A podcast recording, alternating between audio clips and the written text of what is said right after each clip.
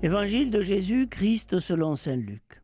En ce temps-là, Jésus disait à ses disciples, Imaginez que l'un de vous est un ami et aille le trouver au milieu de la nuit pour lui demander, Mon ami, prête-moi trois pains, car un de mes amis est arrivé de voyage chez moi, et je n'ai rien à lui offrir.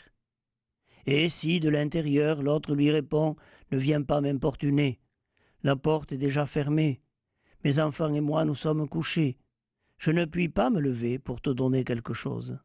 Eh bien, je vous le dis, même s'il ne se lève pas pour donner par amitié, il se lèvera à cause du sans-gêne de cet ami, et il lui donnera tout ce qu'il lui faut.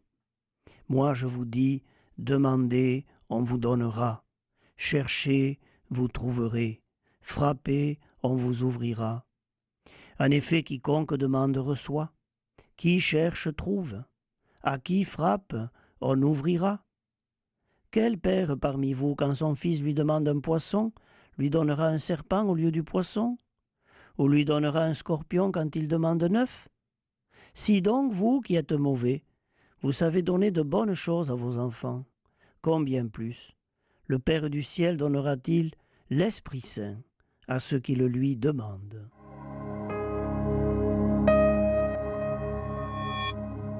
Cherchez, vous trouverez. Cette page d'évangile suggère qu'aucune prière ne reste vaine auprès de Dieu. Toute prière reçoit une réponse. La prière n'est pas récitation de formules, elle est ce temps où je me laisse chercher par Dieu. Car en réalité, le premier qui cherche, c'est lui.